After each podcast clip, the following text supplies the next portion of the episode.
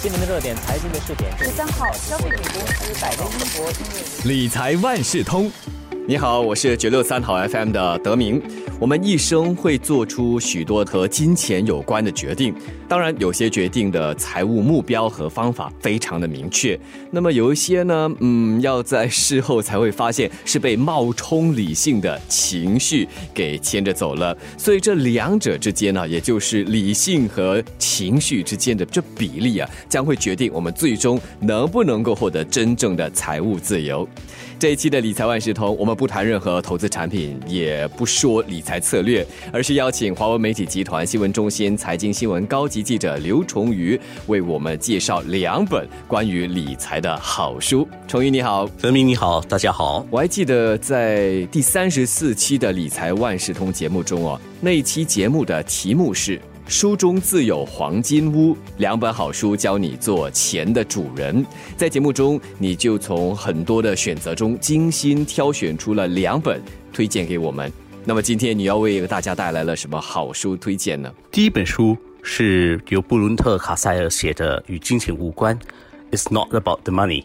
之所以推荐这本书，主要是因为很多人在憧憬着与当下不同的人生，尤其是不同的财务处境时，都忽略了一件重要的事，那就是我们眼下的生活乃至财务状况都已经是自己要的，只不过要求现状的并非是我们清醒时候的意识，而是无时无刻都藏在暗处的潜意识。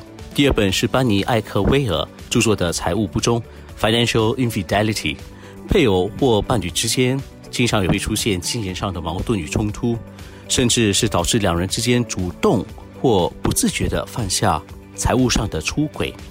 介绍这本书是希望一对配偶或情侣能借此多了解财务的不忠对一段亲密关系造成的伤害，进而选择化解问题的方法。那好，我们就先来看第一本推荐读物，与金钱无关，好不好？跟大家分享这本书讲的是什么？凯塞尔在《与金钱无关》中指出，每个潜意识里都有个核心的故事，还描述了这些核心故事所可能演化出的八种理财个性，有助于我们去发现自己在做出财务决定时是否受制于哪一个或哪些理财个性。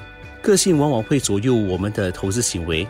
进而影响最终的理财绩效，以及从理财中所可能获得的快乐感觉。每种个性的讲解都引用了大量的人物故事，让读者既能从旁观者的角度去看待故事的情境，又能深切的去感受那些左右我们平日里金钱决定的幕后黑手。那么，这本与金钱无关又和谁有关呢？什么人比较适合阅读这本书？任何人都适合阅读这本书，尤其是发现自己总是走不出某种重复性的理财困境的人。今天崇瑜带来的另一本书叫做《财务不忠》，里面就提到了一个蛮有趣的概念，很有意思，叫做金钱出轨呀。我们听说过，呃，行为出轨、精神出轨，又或是火车出轨，但是金钱出轨。又是什么呢？金钱到底怎么出轨呢？金钱出轨的方法大致分为五种。第一是财务上的分离，也就是两个人在金钱上各自为政，互不相干。第二是过度消费与负债，而且常常因为害怕被对方发现和斥责而极力的去隐瞒。第三是缺乏共识的规划，也就是说在消费时不分轻重主次，两人容易陷入焦虑和紧张的关系。第四。是控制，因为亲密关系缺乏信任，而选择了以金钱的威迫来凌驾于对方之上。第五是秘密，任何背着对方进行或不愿透露的金钱活动，都可能被算成是一种金钱出轨。那么这些所谓的出轨，对夫妻又或者是任何一种亲密关系，会造成怎么样的影响？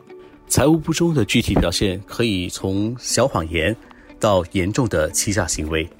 或许有些人会辩解，所谓的金钱出轨常常是不自觉的，甚至是无关痛痒的小事。